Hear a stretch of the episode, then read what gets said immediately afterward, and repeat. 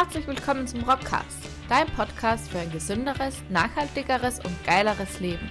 Mit deinem Gastgeber Chris The Rock, dem stärksten Bio-Arbeitslieferanten und Gründer von Rocksports. So, herzlich willkommen zu einer neuen Folge vom Rockcast. Wenn du da heute live von den Farbe mit dabei bist, am Rocksports YouTube-Kanal, dann siehst du, dass neben mir ein hübscher, junger, sehr massiver äh, Sportler neben mir sitzt.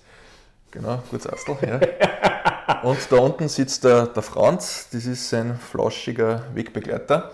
Ich werde gleich noch mehr dazu verraten. Wenn du nicht live von den Farbe dabei bist, sondern in Audioform am Rockcast, kann ich dir empfehlen, dass du auch das Video anschaust. Wir sind nämlich heute hier in der Praxis vom Jan. Ich werde gleich noch ein paar Worte zu ihm sagen. Den Jan kenne ich jetzt schon seit, mh, hm, wir kennen uns schon ewig gefühlt oder viele, viele Jahre auf alle Fälle.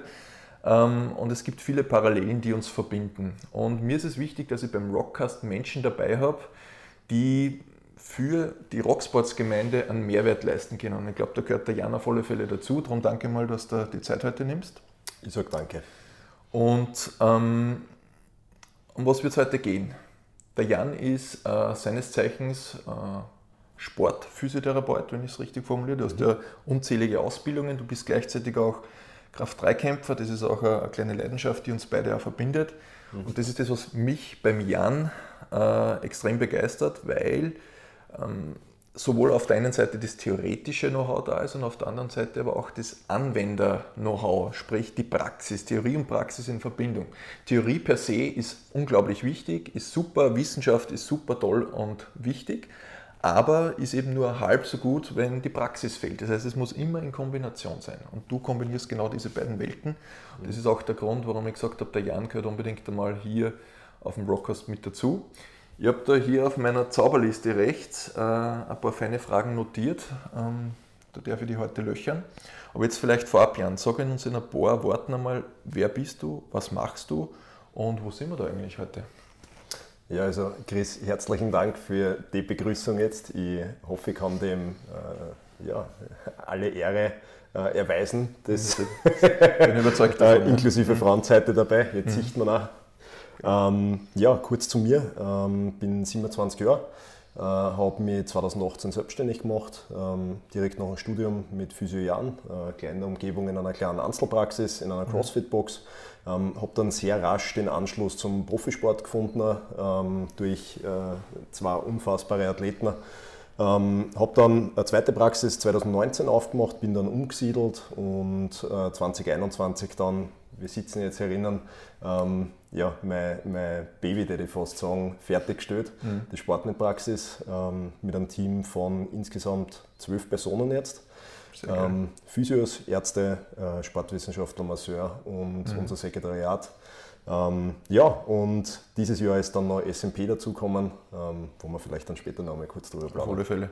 Ja. Ähm, zwölf Leute hast du gesagt, inklusive. Ähm, Entschuldigung, inklusive, 13 inklusive Franz. Franz ist natürlich auch dabei. fangen wir vielleicht mal mit dem an, dass wir mal alle gemeinsam ein Fundament haben. Mhm. Was treibt dich an? Ich sage mal, ich kenne viele Physiotherapeuten, die halt, ähm, das ist auch völlig wertfrei gemeint, die einfach im Angestelltenverhältnis arbeiten. Mhm. Was hat die dann bewegt, dass du sagst, ich möchte das selbstständig machen, ich möchte quasi, du hast das genannt, äh, mein eigenes Baby draus machen? Äh, ist eine gute und wichtige Frage. Ähm, da muss ich dazu sagen, dass eben gerade dieses Anstellungsverhältnis eine ganz wichtige Sache in Österreich ist. Ähm, wir können froh sein, dass wir so viele Physiotherapeuten im Krankenhaus haben, ähm, in Reha-Zentren etc. Ohne dem wird das System nicht funktionieren. Mhm. Ähm, es möchte sich nicht jeder einen, einen, selbstständigen Physiotherapeuten, also freiberuflich leisten, mhm. was ja völlig in Ordnung ist. Und ich denke, das, das war es da von deiner Seite. Ähm, entweder man möchte in der freiberuflichen Tätigkeit Fuß fassen und das so richtig, ja. oder man möchte es nicht. Und beide Seiten sind völlig okay.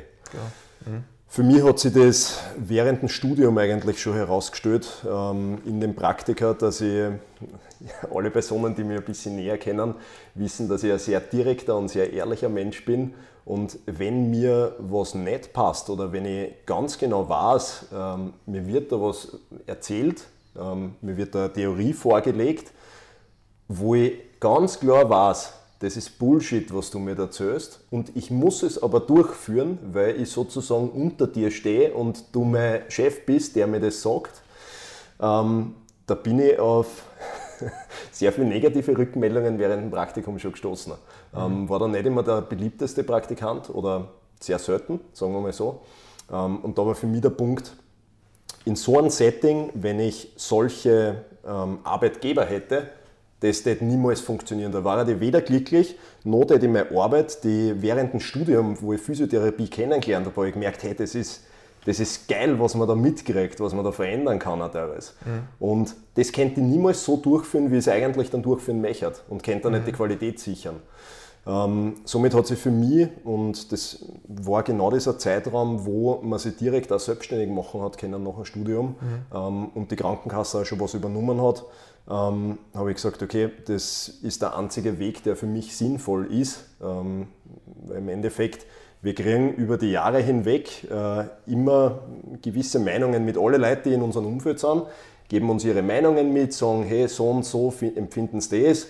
Ähm, und dann hast du vielleicht sogar welche dabei im Umfeld, die ja wirklich selbstständig sind und die sagen, ja, das wird schon vielleicht funktionieren, aber das schaut anders aus und bedenkt das und das und bist du sicher, ob das funktioniert? Im Endeffekt habe ich gemerkt, während dem Studium schon, ähm, ich muss mir diese Meinungen eigentlich ablernen und meine eigenen Meinungen entwickeln. Mhm. Weil im Endeffekt kriegst du die ganze Zeit was mit und vieles davon stimmt einfach nicht. Mhm.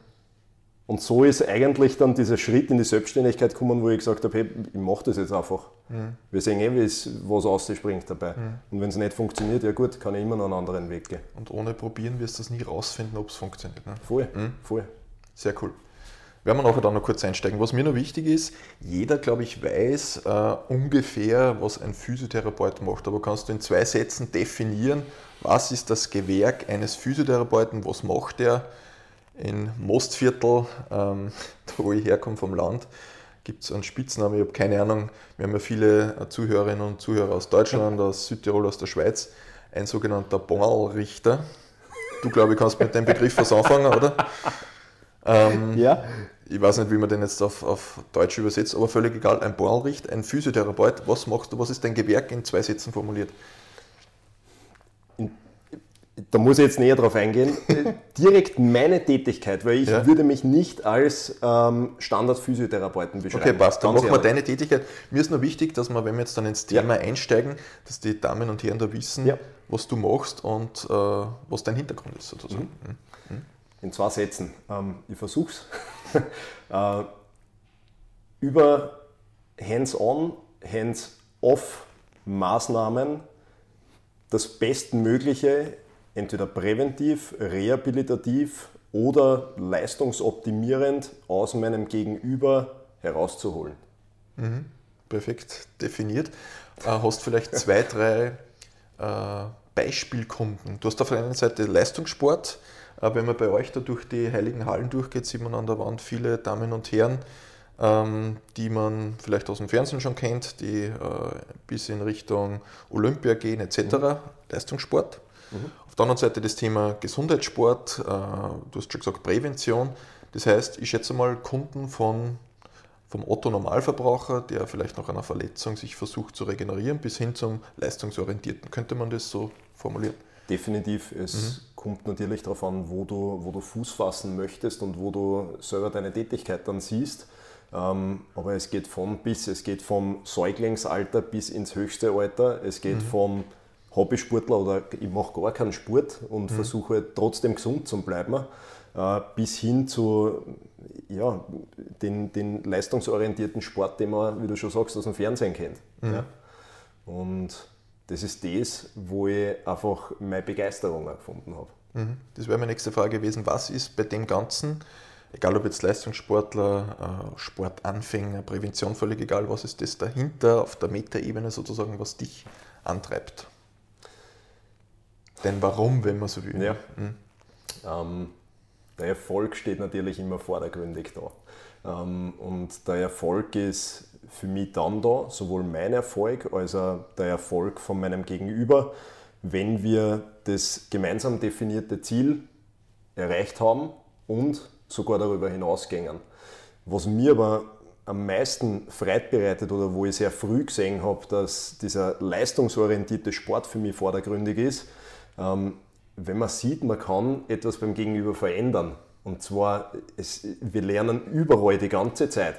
Und wenn jemand zu mir kommt und meine äh, Kompetenz ähm, in Anspruch nehmen möchte, dann freut mich das umso mehr, wenn im Nachhinein sich, sei es ähm, auf der Schiene von Supplementation, Ernährung, ähm, von ich mache meine Mobility-Routine oder whatever, und du siehst, da findet eine Veränderung statt, du kannst was in den seinen Alltag integrieren, der macht es gern und es hilft auch noch was. Mhm. Und das ist ja geil. Ja. Und das bereitet mir sehr viel Freude. Finde ich cool. Und das ist der innere Antrieb, der energieversorgend Voll. wirkt. Ne? Mhm. Voll. Okay, jetzt wissen wir mal, was du machst. Was für mich spannend ist, ich habe mir da ein paar Punkte notiert, äh, die vor allem auch, ich nehme da gerne immer die Gespräche der letzten Wochen und Monate, die Themen, die mich selber bewegen, beziehungsweise aus der Rocksports-Gemeinde mit. Äh, das eine oder andere haben wir vorab schon kurz besprochen. Jetzt ist es so, wenn man ein bisschen die, die Statistik bemüht, in Österreich, in Deutschland ist es ähnlich, sogar ein bisschen höher. Wenn wir uns die Statistik der übergewichtigen Menschen in Österreich anschauen, dann sind wir über 50 Prozent der erwachsenen Österreicher und Österreicher sind übergewichtig. Das ist mehr als jeder zweite. Ähm, was für mich dann immer spannend ist, äh, und das ist wie gesagt völlig wertfrei gemeint, wir haben auf der einen Seite äh, im Internet überall Informationen en masse zur Verfügung. Vieles natürlich Müll, aber vieles auch sehr, sehr wertvoll. Haben auf der anderen Seite viele, viele Menschen, die wahrscheinlich genau von dieser Informationsmasse einfach erdrückt werden, sowohl ernährungstechnisch, bewegungstechnisch und so weiter. Was ist aus deiner Sicht das, was du, wenn du deine Patienten jetzt sozusagen als Gesamtes siehst, der Durchschnitt, das Thema, was bei den meisten Menschen die Herausforderung, das Problem oder die Ursache von, von Schmerzen oder sonstigen Dingen ist. Das heißt, gibt es da irgendwelche, es können auch Cluster sein, wo du merkst, in dem Bereich, das sind immer wieder die gleichen Dinge, wo ich ansetzen könnte äh, und dann würden sich viele Symptome in Luft auslösen, weil einfach diese kleine Problemursache, wenn wir die schon ändern, und da würde ich gerne mit dir ein bisschen einsteigen. Das heißt nicht nur mhm. Theorie, wir wissen alle ja, äh, Übergewicht ich muss weniger essen, dann nehme ich ab, vereinfacht gesagt. Das wissen wir alle in der Theorie. Aber wir wissen, dass es genauso schwierig in der Praxis ist, wenn ich Verantwortlichkeiten wie Familie äh, oder ich bewundere alleinerziehende Eltern, die dann neben Kinder das alles nur irgendwie managen müssen äh, oder einfach Menschen, die über Jahre hinweg in ihren Routinen drinnen sind. Da ist es einfach, dass ich sage, naja, mach es einfach anders.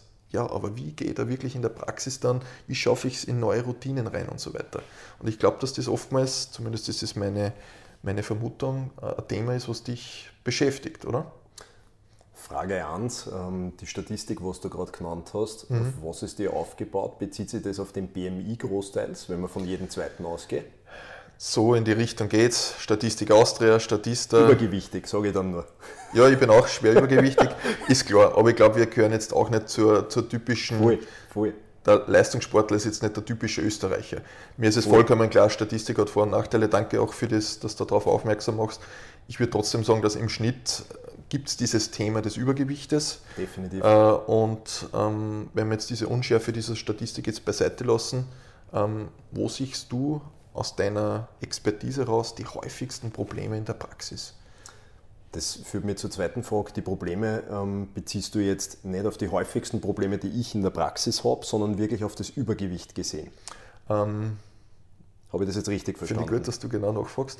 Auf deine Praxis bezogen. Passt. Mhm. Mhm. Ich sehe mal, das Übergewicht ist natürlich ernährungstechnisch das eine, aber ich sehe das genauso immer in Kombination. Äh, eine gute Ernährung funktioniert ohne Bewegung nicht, ohne Training nicht, umgekehrt genauso. Also wenn ich jetzt einen gesunden Körper betrachte, gehört für mich immer dazu Ernährung, da gehört dazu Training, da gehört Regeneration dazu, da gehört auch das da oben mit dazu. Mhm ich bezeichne also die vier Säulen der Gesundheit, gibt es ja unterschiedlichste Methoden und Ansätze. In der Physiotherapie geht es noch deutlich, noch deutlich tiefer. Aber wenn ich jetzt da mal diese Trainings- und Bewegungskomponente mir hernehme, mhm. sprich die Damen und Herren, die bei dir in der Praxis sitzen, was sind da so die häufigsten Themen, die da aufkommen?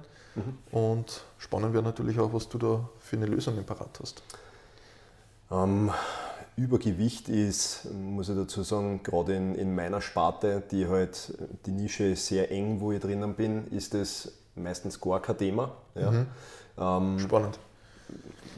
wir sprechen vom Profisport und wir sprechen von wirklich höchster mhm. Ebene dann.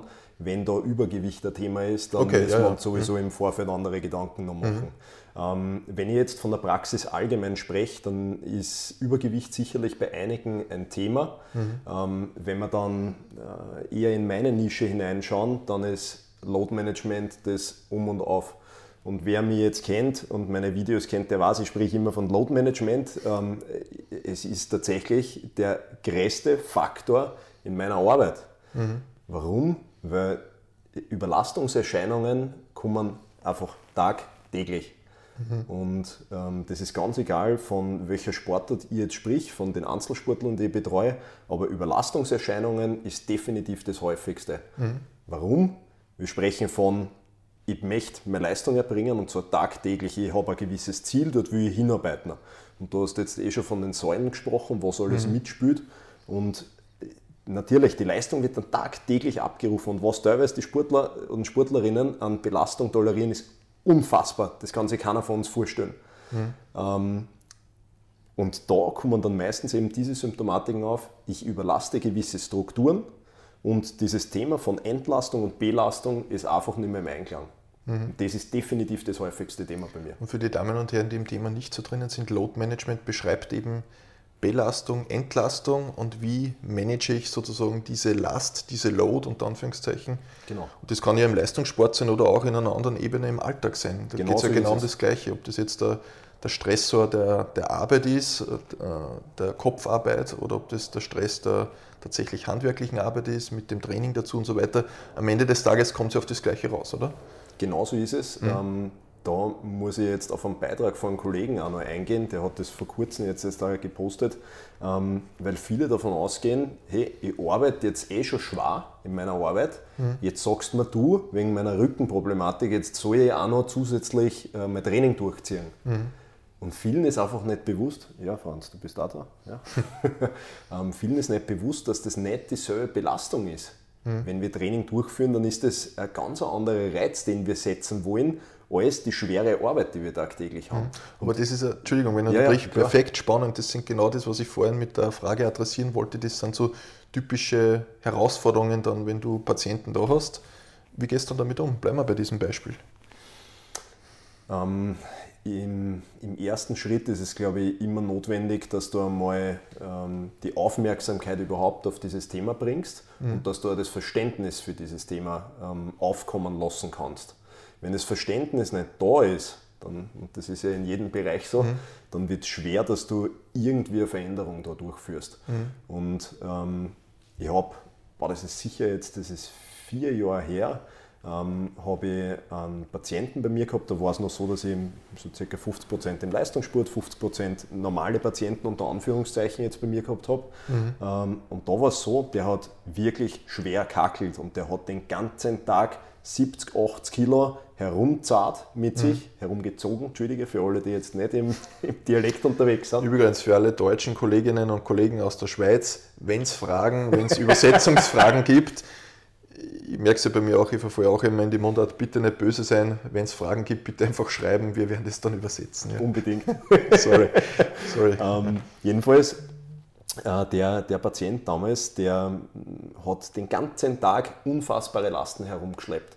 Mhm. Hat dann einen Bandscheibenvorfall gehabt oder so einen Anteiter von einem Bandscheibenvorfall und ähm, ist aber mit dem Wissen schon zu mir gekommen, dass ich sehr stark in der aktiven Physiotherapie drinnen bin und ähm, habe ihm dann und das ist ja das Feine, wir haben eine gewisse Literatur, die wir zumindest vorweisen können und vorlegen können. Und äh, mit Best of Evidence und Best of Practice das Verständnis dann zu schaffen und zu sagen, hey, das funktioniert und deshalb müssen wir das so durchmachen. Auch wenn du 70, 80 Kilo den ganzen Tag zahlst, du hast erstens die Beweglichkeit vielleicht nicht in diesen Segmenten, wo man es eigentlich braucht. Ne? Und die Beweglichkeit ist in einer Pyramide einmal die Basis herunter. Mhm. Und äh, da spreche ich jetzt nicht von deinem Spagat, den du perfektioniert hast, sondern mhm. von einer normalen Beweglichkeit, einer physiologischen Beweglichkeit, die wir mhm. brauchen. Und bei den meisten ist es so, dass äh, fast schon pathologische Gegebenheiten stattfinden, wo man sagen, hey, du hast einfach, äh, es gibt den sogenannten Baton Score, da kann man sich ein bisschen orientieren, ob man jetzt eher hypermobiler Typ oder hypomobiler Typ ist, mhm. so überbeweglich, unterbeweglich. Und dann kann man sich schon ungefähr orientieren, passt das von den Strukturen her, wo du momentan unterwegs bist, zu deinem mhm. Typus oder eher nicht. Und wenn du dann da schon siehst, hey, genau diese Basis fällt schon einmal, naja, dann setze ich da vielleicht auch gleich einmal mit an. Mhm. Und jetzt haben wir natürlich ein, ein bisschen äh, einen Ausschweif gemacht. Ja, passt gut. Ein konkretes Beispiel ist mir immer ja. ganz wichtig. Ja. Mhm. Und da war es einfach so, wir haben gewisse Bereiche einmal bearbeiten müssen, das Training adaptieren müssen oder überhaupt ein Training einmal aufstellen müssen. Weil mhm. für ihn ist ja das, das, die Arbeit eigentlich schon das Training gewesen. Aber zu sagen, hey, was kannst du zusätzlich noch integrieren, damit wir die Strukturen, die eigentlich bei dir überbelastet sind, weil die immer wieder kompensieren müssen, dass wir die auch kräftig kriegen und dass du einfach in deinem Alltag diese Last weiterhin tolerieren kannst. Mhm. Weil schlussendlich, wir werden alle älter, die Strukturen bauen ab einem gewissen Alter einfach ab und dann sind wir halt zum Erhalt da. Mhm.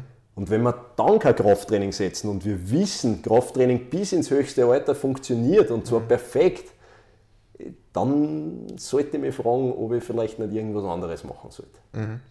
Finde ich super und danke für das Keyword. Wir haben vorhin über Damen und Herren gesprochen. Ich habe da ein konkretes Beispiel genannt, äh, der kurz vor der Pension steht und sein Leben lang, also äh, nicht übergewichtig, gar nicht ein älterer Herr, der eben jetzt bald in Pension ist und ähm, der sein Leben lang nie wirklich Krafttraining gemacht hat, hat sich immer viel bewegt und so weiter, aber jetzt kommen halt die ersten Rückenproblematiken. Ähm, und jetzt gehst du her und sagst natürlich, na, Krafttraining brauchen wir, damit wir langfristig gesund sind. Ähm, aber wie kann ich jetzt zu einer Person, die vielleicht viele, viele Jahre hinweg das nicht gemacht hat und jetzt halt sich die ersten Problemchen melden, wie kann man da den ersten Schritt in so ein Krafttraining schaffen?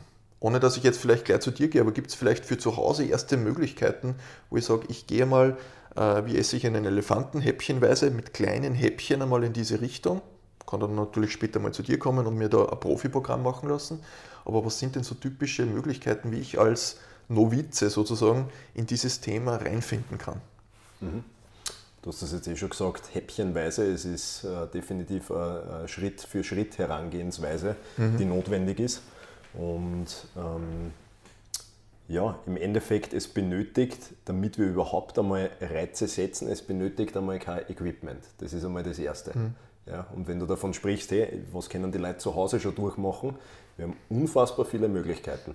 Im Endeffekt müssen wir uns nur bewusst sein, wir wollen einen gewissen Reiz setzen, damit irgendeine Anpassung stattfindet. Und dieser Reiz sollte im Optimalfall halbwegs spezifisch sein. Das heißt, wenn ich sage, ähm, und ich spreche jetzt bitte nicht verallgemeinern, aber ich spreche jetzt von einer Person, die halt hauptsächlich eine Bürotätigkeit hat und eben viel sitzt. Und wenn wir uns die Literatur betrachten und äh, untere, untere Rückenproblematiken kommen ja sehr häufig ab einem gewissen Alter, das, das ist äh, einem in Österreich natürlich so, ähm, dann sollte ich mir da einfach Gedanken machen, gut, welche Strukturen sind hauptsächlich vielleicht zu schwach und sind weniger ausgeprägt aufgrund meiner Tätigkeit den ganzen Tag über. Ich sitze jetzt so wie ich gerade da und sitze vielleicht noch vorgelernt da und dass dann die hintere Kette eine gewisse ja, ähm, Belastung nicht toleriert. Mehr Franz. Franz geht zur Kamera ja. zu. ähm, ist, dann, ist dann völlig klar. Und dass dann vielleicht die Strukturen, die unterstützend tätig sein können für die, für die Bandscheibe, so wie der Hüftbeuger, der dann bei uns halt, da bitte auch nicht verallgemeinern, aber der dann immer kürzer wird, unter Anführungszeichen, mhm und der halt einfach auch von der Lendenwirbelsäule zusätzlich kommt und da vielleicht auch Verstärkung von der Symptomatik dann noch bewirken kann, mhm. dann sind wir genau in dem Bereich. Im Endeffekt sollte ich schauen, dass ich eine gewisse Beweglichkeit sicher und mhm. wenn das völlig egal, irgendwelche, Entschuldigung dafür jetzt, äh, irgendwelche Yoga-Programme sind, mhm. Pilates-Programme, völlig egal. Hauptsache ich bewege mich einmal durch, vor allem die Strukturen, die ich häufig im Netz. Das heißt, der erste Schritt kann sein, ich gehe äh, auf YouTube, gebe da ein Yoga-Programm für Anfänger und mache da einfach ein 10-Minuten-Programm. Das kann, das, genau das ist es eigentlich. Das kann ja. der erste Schritt sein. Ich mhm. mache was, was ich bisher überhaupt nicht gemacht habe. Mhm. Das Wichtige ist nur, und das ist das, das definitiv Essentielle an dem, ich muss, wenn ich eine Progression erfahren möchte und nicht, sonst bin ich ja wieder bei mir halt, mhm. muss ich das Programm adaptieren oder zumindest Progression bedeutet machen. für alle, die nicht im Thema drinnen sind, eine sukzessive Steigerung sozusagen. Genau. Also nicht nur der Erhalt, dass ich immer gleich bleibe, sondern versuche mich zu verbessern. Ja. Genau. Mhm. Im Endeffekt ist es ja. das. Und okay. soll, soll bitte jetzt nicht dazu führen, dass jemand hergeht und sich durch die Programme, durch YouTube eins nach dem anderen einzieht. Und Nein, aber es kann ein Beginn sein. Natürlich. Genau das ja. ist es. Mhm. Ja. Okay. Ähm, wenn jetzt vielleicht jemand denkt, okay, jetzt kann ich da damit anfangen, ähm, die Frage ist einfach mal ganz allgemein, warum brauchen wir Krafttraining? Jetzt bin ich Ausdauersportler, mhm. wir haben auch gerade bei Rocksports viele Ausdauerkunden, unter Anführungszeichen. Warum brauche ich denn bitte Krafttraining? Ich bin ja eh habe regelmäßig Bewegungen, indem ich zum Beispiel einen Trail laufen gehe oder einfach regelmäßig joggen gehe, wie man früher gesagt hat. Warum brauche ich Krafttraining? Warum brauche ich das, um gesund unter Anführungszeichen zu bleiben? Wenn man jetzt Kraft einmal biomechanisch betrachtet, das sind, dann ist eine Kraft nichts anderes als eine äußere Belastung mit den Drehmomenten zu den Drehzentren auf mhm. ganz gescheit jetzt geredet. Ja, ja. Und auf, auf allgemein verständlich Auf formuliert. allgemein verständlich. Jetzt ähm, nehme ich in Otto Normal Österreicher her, der das ganze Jahr keinen Sport macht und dann im Winter heißt auf auf die Ski Skifahren. und gib ihm. Mhm. Ja. Und dann fahre ich mit Höchstgeschwindigkeit den Berg runter, habe da natürlich Unebenheiten auf der Piste und habe noch dazu andere Leute auf der Piste im Normalfall. Mhm. So, jetzt muss ich einmal eine Vollbremsung machen oder sollte natürlich nicht kerzengrad einfach Schuss fahren, ähm, wie man das natürlich fein mhm. kennt, sondern kennt natürlich dann eine Schwünge oder eben diese Abbremsung machen. Und diese Kraft, die dann auf uns wirkt, auf unser System und die Strukturen nicht vorbereitet sind, mhm. das ist dann oftmals das Gefährliche. Mhm. Sprich, dann kann eine Überlastung passieren, es reißt vielleicht was, man stürzt, wie auch immer. Was auch immer, aber es mhm. führt zu einer Überlastung dann schlussendlich. Ja. Und äh, dementsprechend, warum wir jetzt überhaupt Belastungen auch brauchen, die stetig auf unseren Körper wirken sollten durchs. Krafttraining, mhm. damit die Zellen, damit das Bindegewebe, damit das alles eigentlich seine Synthese auch erfährt, also dass da abbauende und abbauende Prozesse, aufbauende und abbauende, so, ähm, stetiger stattfinden, mhm. brauchen wir Belastungen. Ohne dass eine Belastung auf unser Gewebe wirkt, mhm. passiert nicht viel. Mhm. Ich habe immer gern den, den, den Spruch, du schaust so aus, wie du trainierst. Würdest du das so unterschreiben? Nein. Mhm. Okay. Definitiv nicht. Ähm, ganz, äh, ganz ein klassisches Beispiel jetzt, ähm, ich weiß nicht, man sieht sogar, ja, ja sieht man sogar, ähm, die nette Dame da rechts oder im Bild links von mir, ober mir, mit ähm, viel Wasser? Mit viel Wasser. Es ist mhm. eine Synchronschwimmerin, die erst letzte Woche einmal Gold und zweimal Silber bei den World oh, Cups oh, erzielt geil. hat. Mhm. Ähm, unfassbare Leistung. Äh, die Dame darf ich jetzt seit einem Dreivierteljahr betreuen und mhm. wenn, man, wenn man sich die anschaut, körperlich, mhm. dann würde man nicht glauben auf den ersten Blick, was für Kraft da dahinter steckt. Mhm. Das würde man definitiv nicht zutrauen. Ja, da darf ich was ergänzen. Ja. Diesen Spruch, ähm, du bist natürlich sehr im leistungsorientierten Bereich drinnen, ja. gerade im Powerlifting, wenn man uns die, die, ja. die Kreuzheber anschaut, gerade bei den Mädels, äh, bei den Damen, fällt das natürlich nicht auf. Ich rede jetzt eher vom, das muss ich ein bisschen konkretisieren, äh, vom Otto-Normalverbraucher sozusagen. Mhm. Mhm. Und da sieht man, ob ich jetzt zum Beispiel so einen Bauch habe. Mhm oder ob ich so wie du athletisch trainiert bin. Das ist jetzt nett formuliert. Naja, aber du weißt, was ich meine. Ja, ja, ja voll. Ja. Da merke ich, wer trainiert und wer nicht. Ja. So ganz ja. plakativ. Ja. Natürlich im Leistungssportbereich, gerade wenn es um das Thema Maximalkraft geht, wenn es ums Thema äh, Schnellkraft geht, äh, wenn ich um, über das olympische Gewichtheben spreche, da fällt es natürlich selten auf. Aber ich meine jetzt, mhm. wenn wir jetzt wirklich im Otto-Normalbereich sind, äh, der typische Bürger, der Bürgerin, völlig wertfrei gemeint, mhm da glaube ich, trifft dieser Spruch schon zu, oder? Definitiv, ja. Mhm. Ja, da bin ich auf jeden Fall bei dir. Ja. ja. Es ist für mich entschuldige, dass ich, dass Nein, ich, ich muss so konkretisieren bin, weil, weil ich halt, mhm. wie gesagt, sehr in dieser Nische drinnen ja, bin und mhm. ich denke halt hauptsächlich dann auch so. Ja, ja. ist super, ist fein. Ich möchte natürlich, ähm, wir haben viele, viele Kunden, die eben keine Leistungssportler sind. Ja. Und da möchte man natürlich einen feinen Mehrwert liefern. Ähm, darum ist mir immer wichtig, da auch äh, auf nicht leistungsorientierte Sportler einzugehen. Mhm. Und das ist für mich immer, ich mache die Erfahrung, dass sich viele Kunden bei Rocksports melden und sagen, ja Chris, sind die Produkte was für mich? Ich bin ja kein Wettkampfsportler. Ne? Mhm. Und auch wenn ich oft darüber spreche, weil man es halt selber machen, heißt es nicht, dass das jetzt das ultimative Ziel ist, was jeder verfolgen soll. Es soll am Ende des Tages Spaß machen und natürlich wohl mal irgendwo gesund sein. Mhm. Ähm, das ist sozusagen der thematische Hintergrund. Aber ich glaube, wenn wir uns vom Leistungssport und den Otto-Normalverbraucher uns dann gegenseitig immer ein bisschen challengen, dann werden wir in der Mitte das treffen. Ja. Definitiv, mhm. ja. Mhm. Also wenn wir zum Otto-Normalverbraucher gehen, mhm. ähm, und der schaut in der Regel so aus, wie er sich trainiert. Man sieht, bewegt er sich oder nicht, egal ob dann einmal ein bisschen ein Bäuchel dabei ist oder nicht.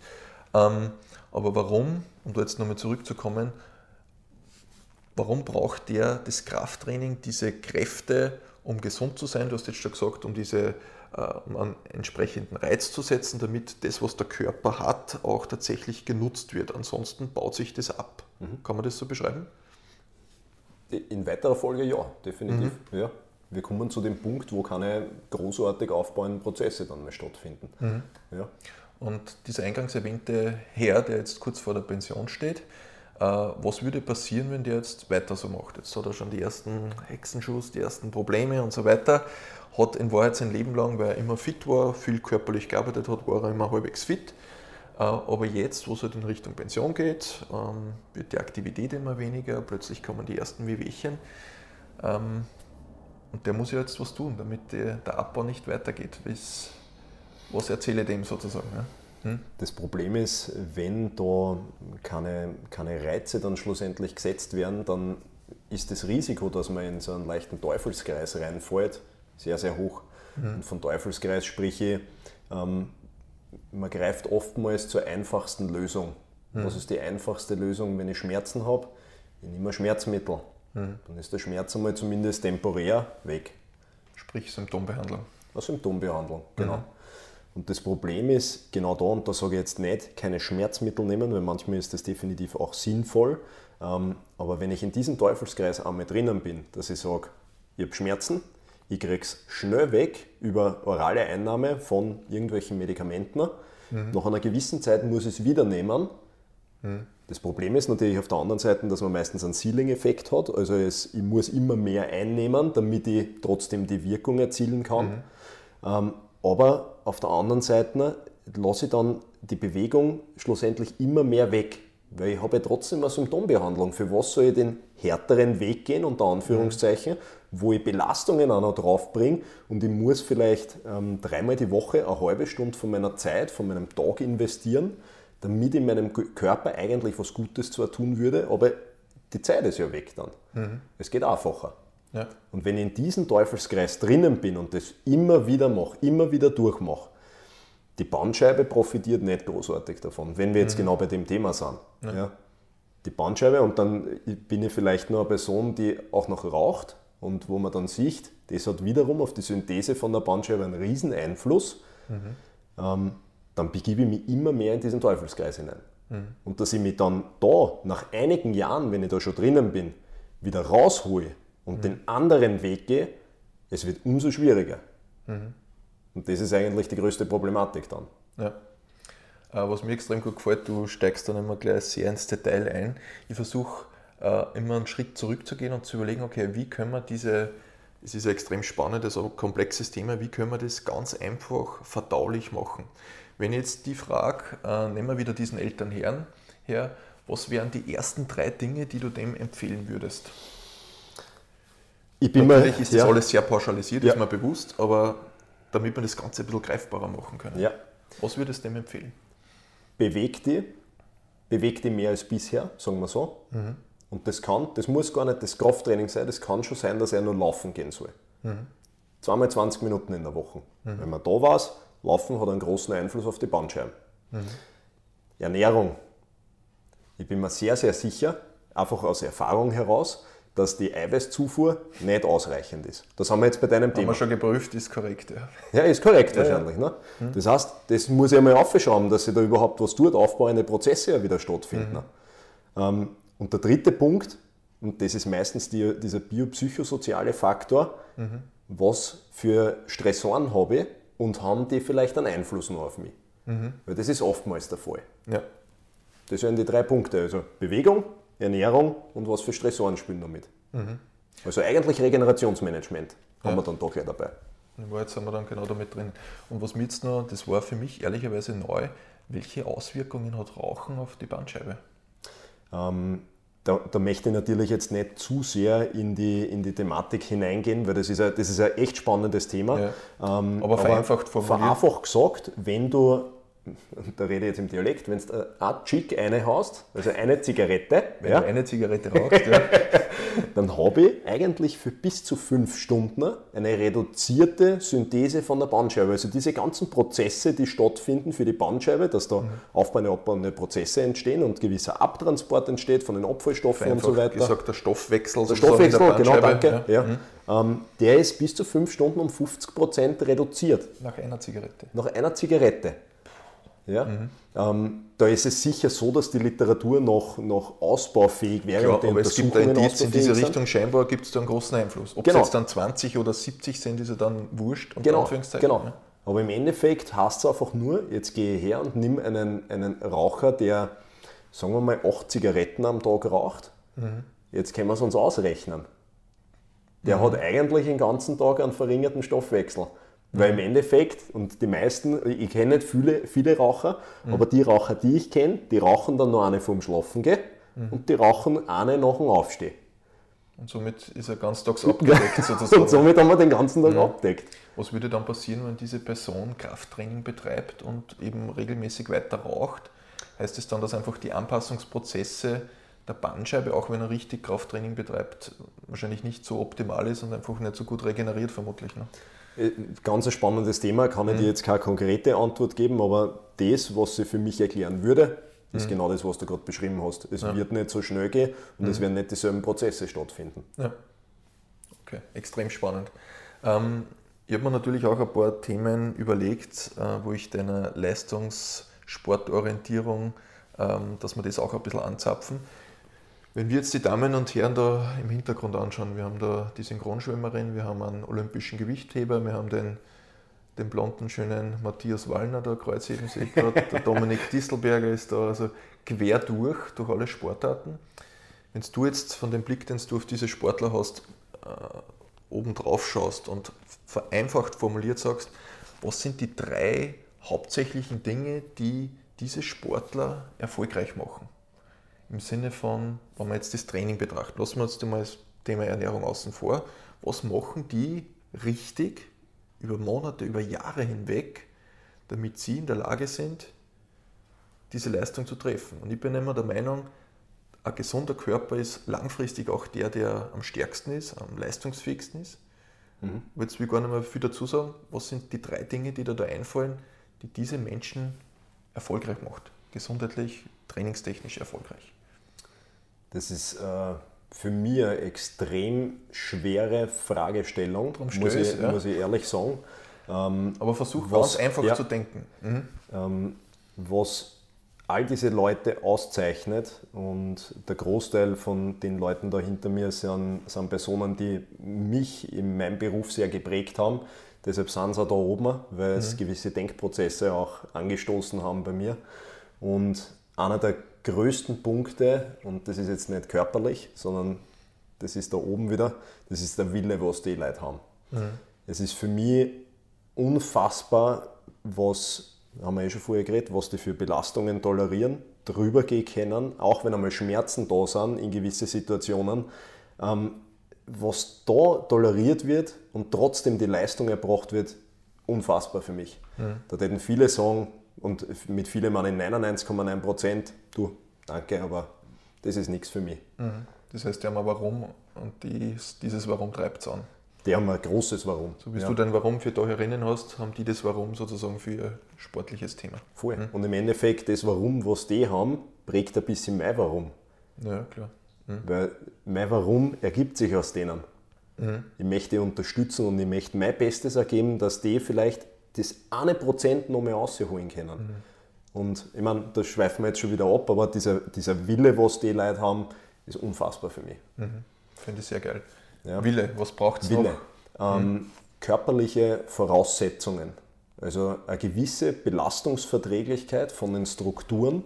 Mhm. Und da sprich ich, die, die meisten auf dem Bild sind, sind jetzt keine 15 Jahre alt mehr, mhm. sondern sind ich würde sagen 25 plus, 24 mhm. plus.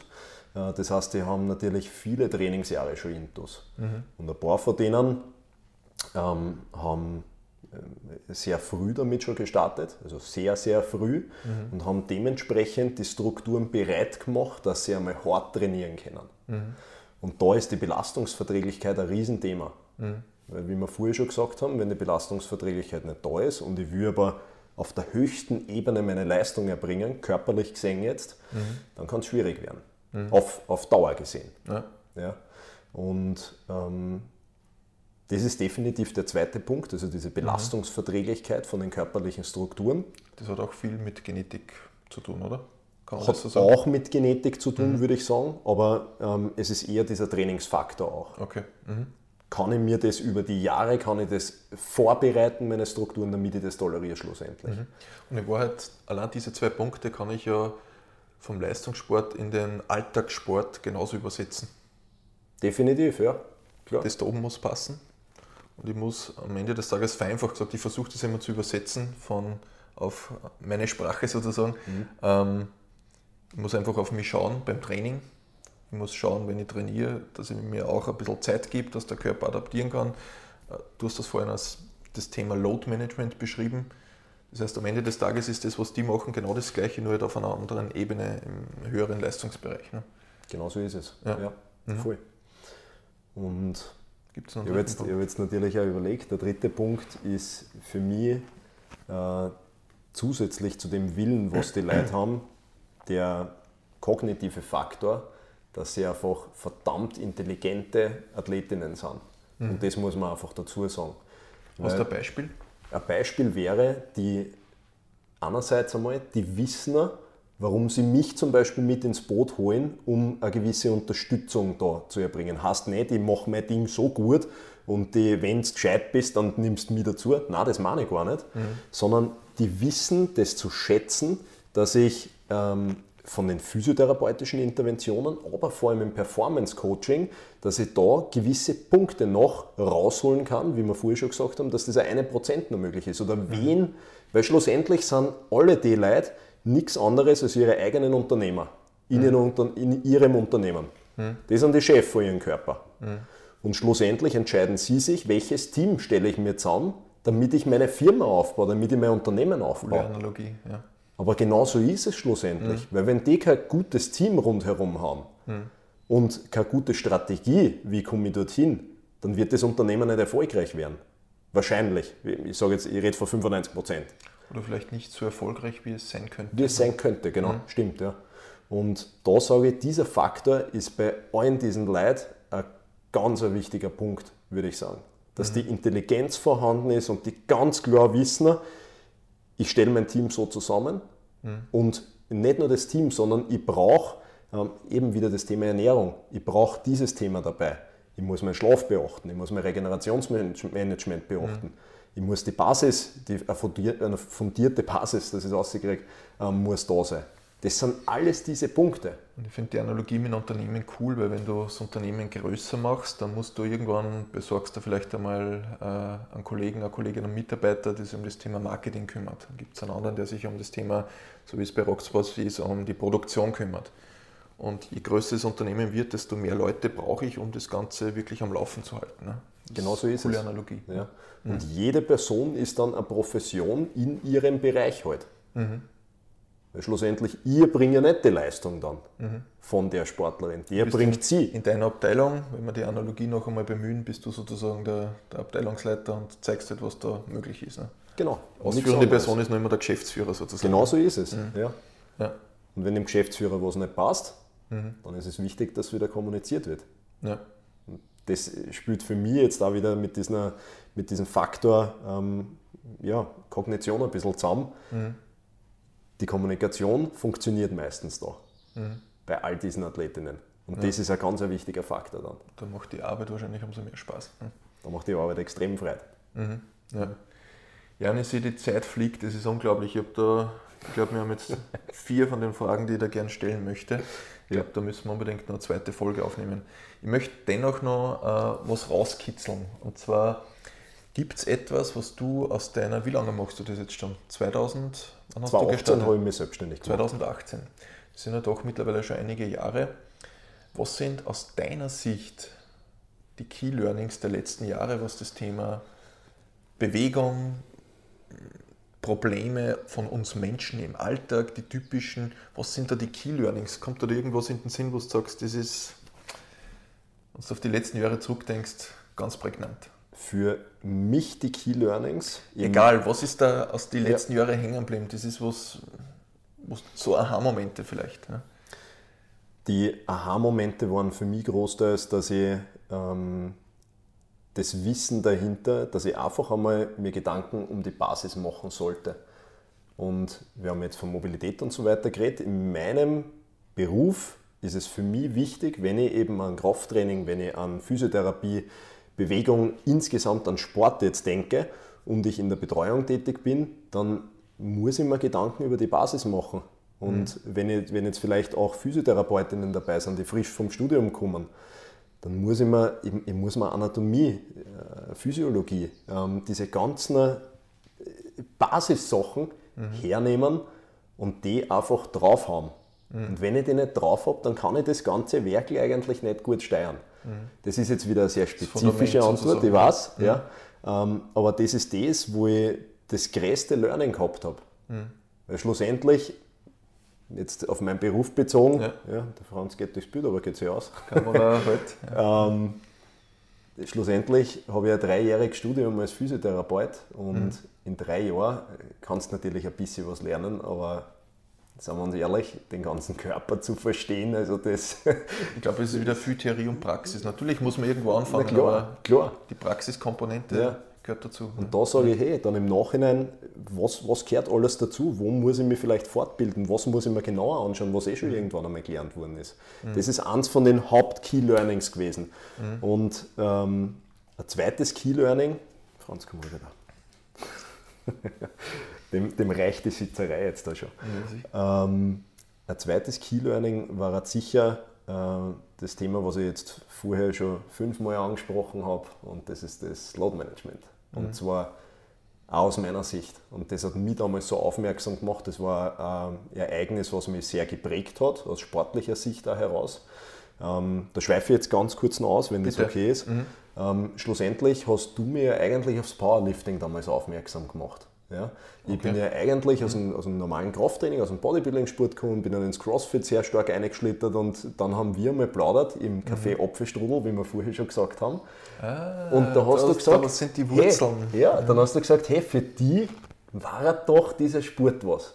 Und ich habe mir das dann angeschaut und haben mir gedacht, cool, warum nicht? Mhm. Weil eigentlich ist das genau das, was ich eh schon jahrelang gern mache, halt nur mit einem bestimmten Fokus. So, mhm. da bin ich jetzt ausgeschliffen. Ja, sehr ähm, geil. aber dann bin ich eigentlich so richtig in das Reinkommen. Und mhm. was macht man, wenn man in einen Sport neu reinkommt und da eine Freude dabei ist, die Emotionen dabei sind, eine mhm. Progression mhm. stattfindet? Die Progression kann natürlich nicht groß genug sein. Und mhm. jetzt sieht man, okay, Muskel, äh, muskulär tut sich da schon ein bisschen was und die Last geht da schon rauf bei der Kniebeuge und das ist alles schön und gut. Aber was ist mir dann passiert? Und ähm, da muss ich ja dazu sagen, sehr viele externe Faktoren dabei gewesen, die Praxis gerade aufgebaut, ähm, damals die Beziehung beendet, ähm, wenig Schlaf gehabt, Regenerationsmanagement überhaupt nicht on point. Also Loadmanagement halt, nicht so in der Waage, wie du das wolltest. Ja. Genau. Ja. Ähm, und dann aber im Training sein absolut Bestes natürlich abrufen. Und da spreche ich davon, 13 Stunden gearbeitet, und körperlich natürlich auch viel das beim sind wir Männer, gell? wir glauben, wir können ja. das. Und dann gehe ich ins Training rein und jetzt leg die Hitten. Mhm. Ja? Also ich zerlege, wie, wie formuliere ich das überhaupt? Ich trainiere hart. Ich trainiere hart. Ich trainiere hart. Ja, und das Schöne ist, das ich, den Satz habe ich sogar gefilmt und war dann der, der dritte Satz von fünf mit 160 mal vier oder fünf Wiederholungen. Mhm. Ja. Auf dem Video sieht man noch schön, da waren die Beine noch ein bisschen schmäler und da war alles noch mhm. weniger. Was war bei der dritten Wiederholung? In der Aufwärtsbewegung, ich habe mir so einen Anteiter vom Bandscheibenvorfall geholt. Und mhm. dann die 160er mal hinten fallen lassen, haben wir einmal hingesetzt und dann wird da klar, wenn einmal die Rückenstrecke komplett zumachen und du hast ein einschießendes Gefühl im Rücken und du bist auch noch in diesem beruflichen Feld tätig, dann war mir klar, okay, das war jetzt nicht so gut, irgendwas ist jetzt passiert. Ja. Du kennst die genauen Zusammenhänge, warum das gerade so ist. Ja. In der Situation äh, habe ich es sogar nicht gewusst, weil mir war nur bewusst, scheiße, irgendwas ist jetzt kaputt, unter mhm. Anführungszeichen. Ja, so fühlt sich Muskelwachstum nicht an. Ja. So fühlt sich Muskelwachstum nicht an. Genau so ist es. Und ähm, das war das Thema, wo ich dann im Nachhinein gesagt habe, hey, dieses, dieser Load-Management-Bereich, das predige ich zwar immer wieder, aber genau um das geht es. Wenn ich das beachtet hätte, die Last angepasst hätte und mein Training angepasst hätte, dann hätte das Ganze nicht so ausgeschaut. Aber umso, wie soll ich sagen, umso authentischer ist es für mich und das ist, im Grunde schließt sich jetzt der Kreis ganz cool, was ich eingangs gesagt habe, dass du dieses Thema Theorie und Praxis verbindest. Jetzt könnte man sagen, naja, der ist Physiotherapeut und dann ist das passiert. Genau deshalb ist es ja so spannend. Das hat ja nichts damit zu tun. Aber du hast genau damit Theorie und Praxis verbunden und weißt genau, was, was es braucht, was es nicht braucht, was finde ich extrem cool. Auch danke, dass du diese Geschichte teilst, weil ich glaube, genau das ist das, was es ausmacht. Theorie und Studien und so weiter ist furchtbar wichtig, aber das ist nichts wert, wenn ich nicht auch die Praxisseite habe. Und in umgekehrter Richtung genauso. Es gehört immer ein Miteinander und du kannst es so kombinieren. Also extrem cool. Ja. Das ist, danke, dass du das ansprichst. Das ist eben in der Physiotherapie nichts anderes. Du sprichst von Best of Evidence und Best of Practice. Mhm. Und die zwei Sachen müssen zusammenrennen. Ja. Ich sollte nicht dazu kommen, dass ich eins komplett weglasse, weil dann fehlt mhm. mir irgendwas.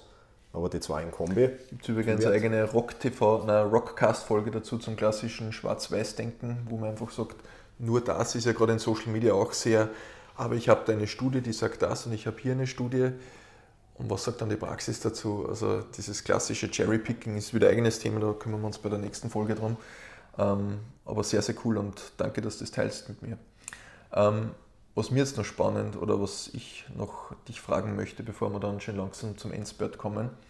Ähm, ich bin ja heute auch hier mit diesem Shirt mit dem Thema Rocksports, ja. die Sportnahrung. Und da geht es mir jetzt gar nicht um eine Werbeeinschaltung, sondern ich möchte gerne deine Meinung darüber hören. Jetzt arbeiten wir doch schon ein paar Jahre zusammen und Rocksports spielt doch noch immer eine Rolle bei dir. Mhm. Und mir geht es, wie gesagt, nicht um die Werbung, sondern mir geht es um dein ehrliches Feedback, was du, was das für dich ausmacht, warum es das ist und nichts anderes. Also ich werde wahrscheinlich auch, wenn wir mit Rocksports nicht zusammenarbeiten würden und wir kennen uns, würde ich trotzdem da sitzen und mit dir das Interview machen. Das heißt, das ist nicht der Grund. Aber mich interessiert es trotzdem, weil auch draußen sieht man, da gibt es ein Roll-Up, wo Rocksports draufsteht. Was ist da für dich der Hintergrund?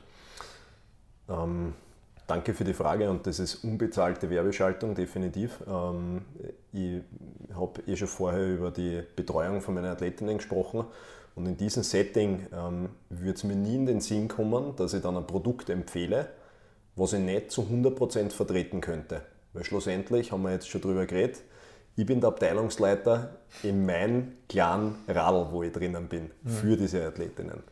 Ähm, und da würde mir das nicht in den Sinn kommen dass ich ja nicht qualitativ hochwertiges Produkt dann noch ähm, empfehlen würde. Mhm. Und ähm, wie wir uns kennengelernt haben damals, und das ist jetzt sicher schon, ähm, das muss 2016 gewesen sein, in der, in der ja. CrossFit-Box in Krems draußen, weiß ich noch sehr genau. Ähm, ja. ja. Ähm, damals war es so, dass ich eben frisch oder fast frisch in diesen CrossFit-Sport reingekommen bin und aus Bodybuilding-Zeiten, aus dem früheren Kraftsportbereich heraus, habe ich natürlich viele Berührungspunkte zu verschiedensten, und das muss man sich ganz ehrlich sein, zu verschiedensten Substanzen einerseits gehabt mhm. und aber viel zu Nahrungsergänzungsmitteln. Mhm. Und ähm, für mich war immer das wichtige Thema in der Jugend, hey, der Shake schmeckt richtig gut, hat viel Kalorien, viel Eiweiß drin mhm. und bewirkt da was. Eine mhm. damit. Ja. Aber natürlich war das auch immer dieser Kostenfaktor, hey, schauen wir, dass das trotzdem so günstig wie es geht ist. Gell? Wir, mhm. wir brauchen nichts übertreiben. Ja. Ähm, Im Endeffekt habe ich dann de, deine Produktkette oder de, deine Produktpalette Entschuldigung, äh, kennenlernen dürfen. Ähm, und bei mir war es früher so, dass ich sehr viel durch die Nahrungsergänzungsmittel mit äh, Unverdaulichkeiten auch zum tun gehabt habe und wo ich gemerkt habe, hey, wenn ich länger in einem Raum gesessen bin, die Leute sitzen nicht gern lang neben mir, wenn ich vier Shakes am Tag trinke. Ja? Sogenannte Darmwände, äh, medizinisch genau. ausgedrückt. Ja. Genau. ja, ähm, aber das kennt, glaube ich, jeder, der mal jung war, der Bodybuilding betrieben hat und genau da geht zumindest bei den männlichen äh, Definitiv. Sagen, da geht jeder mal durch. Ja, mhm. und dann habe ich eben deine Produkte kennenlernen dürfen. Hab das erste, was mir eingefallen ist, und da haben wir vorher schon kurz drüber geredet, mhm. ähm, das hat jetzt nicht viel Geschmack eigentlich. Mhm. Ja, es ist gar nicht so süß wie das bisherige, was ich getrunken habe. Mhm. Aber was ist mir äh, dann, oder was ist merkbar gewesen, in meinem Studium nämlich auch, da in dem Bereich, super geil sind plötzlich die Leute neben dir sitzen geblieben. Die sind plötzlich neben mir sitzen Unglaublich, ja. plötzlich habe ich Freund gehabt. Das ist auch für die Sozialakquise ganz gut, wenn man äh, einen Lebenspartner sucht. Ja, ja definitiv. Werden wir marketingtechnisch schwer wir das einbauen. Ne? Ja, äh, das ist vielleicht so eine große Problemstellung ja, bisher. Genau. Ähm, jedenfalls, das war mal dieser erste Punkt, wo ich gesagt habe, die Verdaulichkeit ist mega geil. Mhm. Ähm, ich habe keine Hautprobleme gehabt und bei mir war es immer das Thema, eben auch beim Kraftsport damals, dass ich am Rücken einfach sehr viel ja, oberflächliche Problematiken gehabt habe von der Haut, mhm. wo ich gemerkt habe, hm, das passt nicht so richtig. Ja. Mhm. Und wenn da was nicht drin passt im Darmbereich, muss ich immer, Entschuldigung, ich muss dazu sagen, ja. man sieht ja, ja. Mhm. ähm, wenn im Darmbereich was nicht passt, dass sich das in irgendeiner Art und Weise im System dann bemerkbar macht, ist ganz klar. Da werden die Nährstoffe, die du mit einer noch so guten Ernährung zuführst, vielleicht nicht aufgenommen und dann genau. beginnt das Rad zu laufen oder eben nicht. Genau. Mhm. Und da habe ich gemerkt, gut, diese Punkte funktionieren super. Und auf der anderen Seite habe ich dann geschaut, innerhalb vom ersten Jahr, wo ich die Produkte genommen habe, ich habe jetzt keinen geringeren Muskelwachstum gehabt. Ganz mhm. im Gegenteil. Ähm, und das waren für mich schon mal diese ausschlaggebenden Punkte, äh, wo ich gesagt habe, das Produkt ist schon mal sehr stimmig.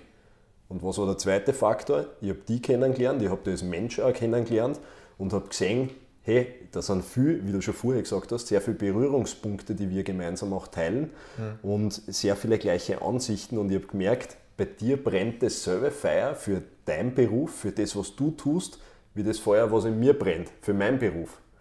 Und im, bei dem, beim Großteil der Menschen oder beim Großteil der äh, Partner, mit denen ich kooperiere, firmentechnisch jetzt gesehen, mhm. möchte ich sehen oder muss ich sehen, dass dieses Feuer brennt. Mhm. Weil dann weißt du, da wird was weiterentwickelt und da ist ein Hirn dahinter. Das wird, jetzt, das wird nicht nur als Cash-Cow verwendet und ich muss Kohle machen mit der Firma, sondern ich will meine Qualität hinüberbringen. Mhm. Und schlussendlich ist das ja dein Baby.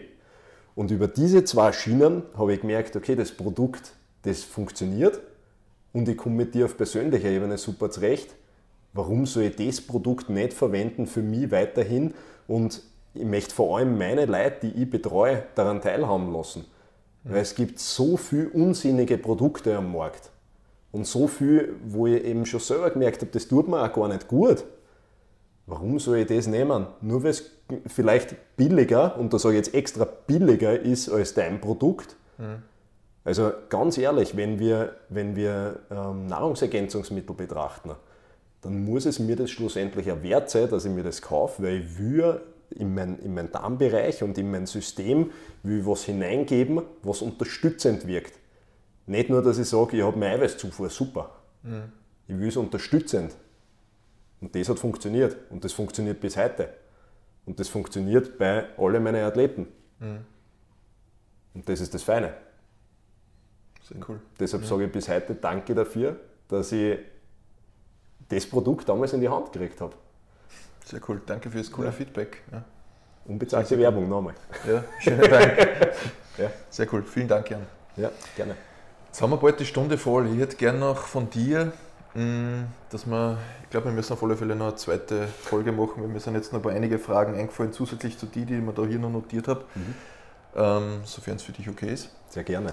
Ähm, was möchtest du abschließend noch loswerden? Vor allem, was mir noch wichtig wäre, den Jan findet ihr auf Instagram, ihr findet die Sportmedpraxis im Internet etc. Aber was würdest du, wenn jetzt vielleicht jemand sagt, hey, der Jan ist cool, der Franz, der Hund ist cool, ähm, das, was er erzählt hat, ist cool, ich bin aber kein Leistungssportler.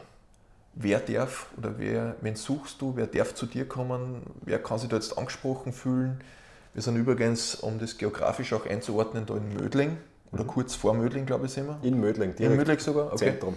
Das heißt, bei Wien. Mhm. Ähm, wer kann sich da bei dir melden?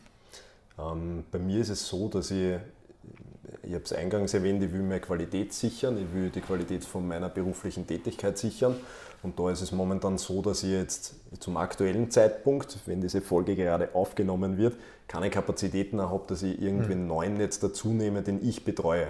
Mhm. Aber das Feine ist, und das war ja der Grundgedanke von der Praxis damals, dass ich sage, ich habe ein Team um mich, wo ich ganz genau weiß, wenn Leute zu mir wollen, weil sie sagen, den finde ich sympathisch oder den, ich habe so viel Positives schon gehört, ähm, dann möchte ich nicht in, in die Zwickmühle kommen, dass ich sage, tut mir leid, du kannst nicht zu mir, aber dort und dort und dort sind in der Umgebung noch andere Physiotherapeuten, dort kennt das hinschauen. Mhm. Das war für mich der ausschlaggebende Punkt, dass ich gesagt habe, ich brauche ein Team um mich, wo ich ganz genau weiß, wer was wie macht und mit welcher Qualität das auch durchgeführt wird, mhm. dass ich klar sagen kann, es tut mir leid, bei mir ist zwar nicht äh, momentan die, die Kapazität da, aber sag mir dein Problem, ich kann ja ganz genau sagen, wer von meinem Team der passende für dich wäre oder die passende wäre. Und dementsprechend ähm, in der Praxis haben wir nicht nur Hochleistungssportler, mhm. ähm, sondern Hobbysportler, Nichtsportler, also komplett durchgemixt. Mhm. Natürlich ist es für uns der Hauptfokus, Sportmed-Praxis sagt es eh schon ein bisschen im Namen, dass wir einfach sehr viel mit der aktiven Physiotherapie zu tun haben mhm. und einfach da sehr viel Verständnis für den Bereich auch da ist. Und ähm, ja, wenn jemand von euch dabei ist, der in der Umgebung wohnt, der sagt, hey, ich habe einfach schon länger Problematik oder ähm, ich bin bisher nicht zurechtgekommen mit den Einheiten, was ich gehabt habe und ich hätte mir da gerne eine zweite Meinung einholen, dann sehr, sehr gerne. Das heißt, im Zweifelsfall einfach melden und abchecken. Dann genau. kannst du noch immer sagen, tut mir leid, da können wir nichts machen, aber im Zweifelsfall einfach anrufen, E-Mail, Nachrichten. Genau so ist es, hm? ja, sehr gerne. Und Jan, abschließend, erzähl uns noch kurz was zu dem SMP. Fein, ja, danke. Ähm, SMP ist jetzt vor wenigen Wochen gelauncht worden. Ähm, bei mir hat es ein größeres Problem in den letzten Jahren ergeben und das war diese Trainingsplanungsthematik. Ähm, ich habe es eben schon gesagt, gerade in dem, in dem beruflichen Bereich, wo ich drinnen bin, bin ich sehr viel im Performance-Coaching tätig und vor allem da im Athletikbereich und da weiterlaufend im Kraftbereich. Mhm. Ja. Ähm, das ist das, was ich selber gern mache und wo ich ganz genau aufgrund von Sportartenanalysen und von Belastungsprofilen weiß, diese oder jene Belastungen wollen wir beim Sportler durchführen und dort müssen wir Trainingsreize setzen. Mhm. Und das ist das, wo ich die meiste Freude habe. Und über die Jahre hinweg mit äh, Zettelwirtschaft zum Arbeiten, mit Excel-Listen zum Arbeiten mhm. und äh, da noch ein Monitoring, also äh, Überwachung vom, Überwachung unter Anführungszeichen vom Load, von, de, von der Last, die wirkt, durchzuführen. Das ist mit solchen Sachen extrem schwierig und zeitaufwendig, dass ich sage, ähm, ich habe alles unter einem Schirm und ich sichte es direkt, wie viel Last hat der Sportler gerade oben, was macht er und so weiter. Mhm. Dementsprechend war für mich das Thema, ich möchte es einerseits im physiotherapeutischen, andererseits aber im Leistungsbereich, im Hochleistungsbereich integrieren. Und äh, mit SMP ist über die letzten drei Jahre eine App entstanden, auf die ich jetzt äh, sehr, sehr stolz, äh, ja, ich kann mit Stolz behaupten, dass das genau so funktioniert, wie ich es mir zu Beginn gedacht habe. Wir haben ein einfaches Tool, wo mhm. wir die Trainingsplanung super durchführen können. Und das heißt auch im Grunde für Kunden, die zum Beispiel nicht örtlich da bei euch angesiedelt sind, können natürlich, natürlich die App wird auch in, in Deutschland funktionieren. Ne? Genau so ist es, ja. Unglaublich, dieses neu moderne Zeugs. Ja. Ja, mhm. ja. Und SMP steht für? Ähm, da möchte ich gar nicht zu so viel verraten diesbezüglich. Ähm, okay. Wer sich die Namen von, meiner, von den beiden Firmen jetzt einmal durchgehen lässt oder durch die, durch die Hirnwinde durchgehen lässt, mhm. ähm, der wird vielleicht sehen, ja? Gemeinsamkeiten sehen. Ähm, mhm. Ja, aber näher möchte ich eigentlich gar nicht drauf eingehen. Sehr cool. Das heißt SMP. Ähm also die Firma heißt SMP-Planning GmbH. Mhm. Ja. So findet man die Firma im Internet. Und, und ich glaube, das ist da die Sportmed-Praxis, genau. oder? Mhm. Richtig. Okay, ich verstehe. Ja. Ja. findet man wahrscheinlich beim, im Android Store und bei Apple. Ähm, findet man jetzt als Webversion, noch okay, nicht als App-Version. Genau, das heißt einfach auf www.smp-planning.com. Mhm. Ist wahrscheinlich auch auf deiner Webseite verlinkt. Ist auf der Webseite verlinkt, genau mhm. so ist es. Sehr cool. Jan, jetzt haben wir die Stunde tatsächlich geknackt. Ich bedanke mich herzlich für deine Zeit. Ähm, danke, Chris. Wir haben noch einiges an Gesprächsbedarf mhm. und wir werden uns noch einmal Zeit nehmen, aber auf alle Fälle vielen, vielen Dank. Chris, ich sage danke. Herzlichen Geil, Dank was ihr da hier auf die, Zeit, auf die Beine gestellt habt. Die App ist cool und toi toi toi und ja, bis bald. Dankeschön, Chris.